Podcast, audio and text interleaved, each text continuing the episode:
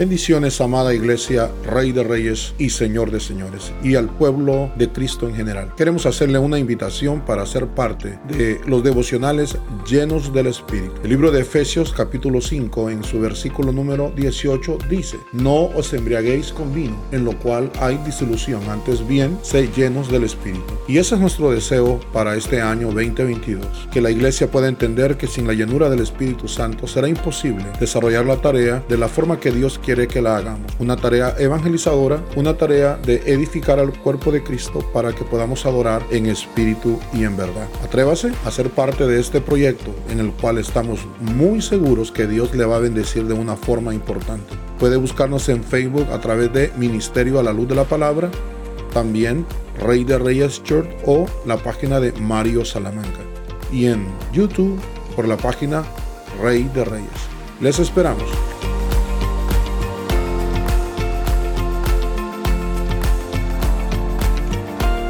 Saludos, soy el pastor Mario Salamanca. Espero que estén disfrutando nuestros devocionales llenos del Espíritu. Lo estamos haciendo desde dos frentes. Primero a través de estos audios sobre la persona del Espíritu Santo. Y segundo a través de nuestros devocionales por la noche con cada una de las familias hablándonos sobre un aspecto de la llenura del Espíritu. En esta ocasión Vamos a ir al libro de Segunda de Corintios en el capítulo número 3, versículo número 17. Dice la Biblia, porque el Señor es espíritu, y donde está el espíritu del Señor, allí hay libertad. Yo me recuerdo de una ocasión cuando fui invitado a dar una clase en una universidad. Era mi primera clase a nivel maestría, era mi primera clase en inglés y era primera clase que daba en ese tópico. Me sentí intimidado, me sentí incapacitado, incapacitado para poderlo hacer. Sin embargo, el Señor me indicaba de que Él me había abierto puertas en ese lugar. Previamente yo había aplicado a otra universidad. Previamente había mandado algunas solicitudes a algunos presidentes de algunas universidades ofreciendo mis servicios como maestro de la Biblia a nivel profesional. Sin embargo, no recibí respuesta de ninguno de esos lugares, hasta que de repente recibí un correo electrónico de una universidad en el estado de Missouri que me invitaba a ser parte de su facultad. Obviamente, siendo mi primera clase en inglés, siendo que mi idioma no es el inglés, mi primer idioma es el español, siendo que me sentía intimidado, aunque tengo 26 años enseñando la palabra del Señor, empecé a preparar la clase. Empecé con muchas dudas y con muchos deseos incluso de no dar la clase.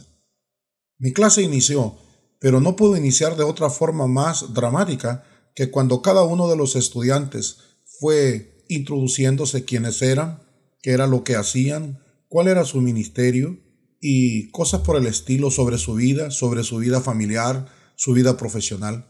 Uno de mis estudiantes dijo que tenía dos doctorados en filosofía. No solo eso, había sido ingeniero de la NASA por 30 años y que ahora él estaba trabajando ya en su maestría porque quería eh, hacer un doctorado más en teología. Era un hombre altamente capacitado, calificado, sin embargo ahora él era mi alumno. Eso le trajo más drama a mi experiencia en mi primera clase. Le pedí dirección al Señor, hablé con mi familia de cómo me sentía al poder dar esta clase. Sin embargo, conforme fui avanzando, me recordé las razones por las cuales estoy en esto. Me recordé las razones de mi llamado que el Señor ha hecho en mi vida. Él me llenó con su Espíritu Santo. Siendo muy joven en el Señor, recibí de Cristo. Y entonces este pasaje, el cual estamos leyendo, estamos leyendo nosotros ahora, porque el Señor es espíritu y donde está el espíritu del Señor hay libertad.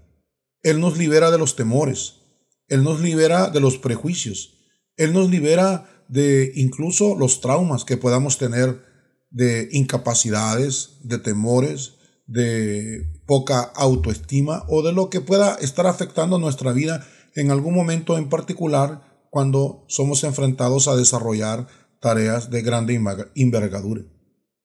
Para hacerle corta la historia, al final de mi clase recibí un correo electrónico de el estudiante que tenía dos doctorados en filosofía, que estaba trabajando por su doctorado y que había sido también él por 30 años ingeniero de la NASA, felicitándome por mi clase y agradeciéndome por todo lo que había aprendido y diciéndome que si podía usar el material que yo había dado para las, en las áreas del ministerio que él estaba desarrollando. Quedó altamente influenciado por mi clase, sin embargo al principio de la clase yo me sentía intimidado por él.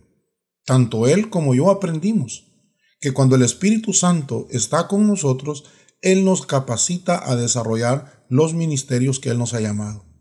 Yo no sé cuál y en qué área este año el Señor pondrá enfrente de usted alguna prueba. Alguna puerta se puede abrir, algún nuevo trabajo o alguna nueva posibilidad para que usted desarrolle las destrezas que Dios le ha dado. Y cuando usted sienta que no puede, que está incapacitado o que de repente no es la persona apropiada, si es una puerta que Dios ha abierto, recuerde lo que estamos aprendiendo ahora. Donde está el Señor está el Espíritu y donde está el Espíritu hay libertad. Que Dios le bendiga. Hasta la próxima.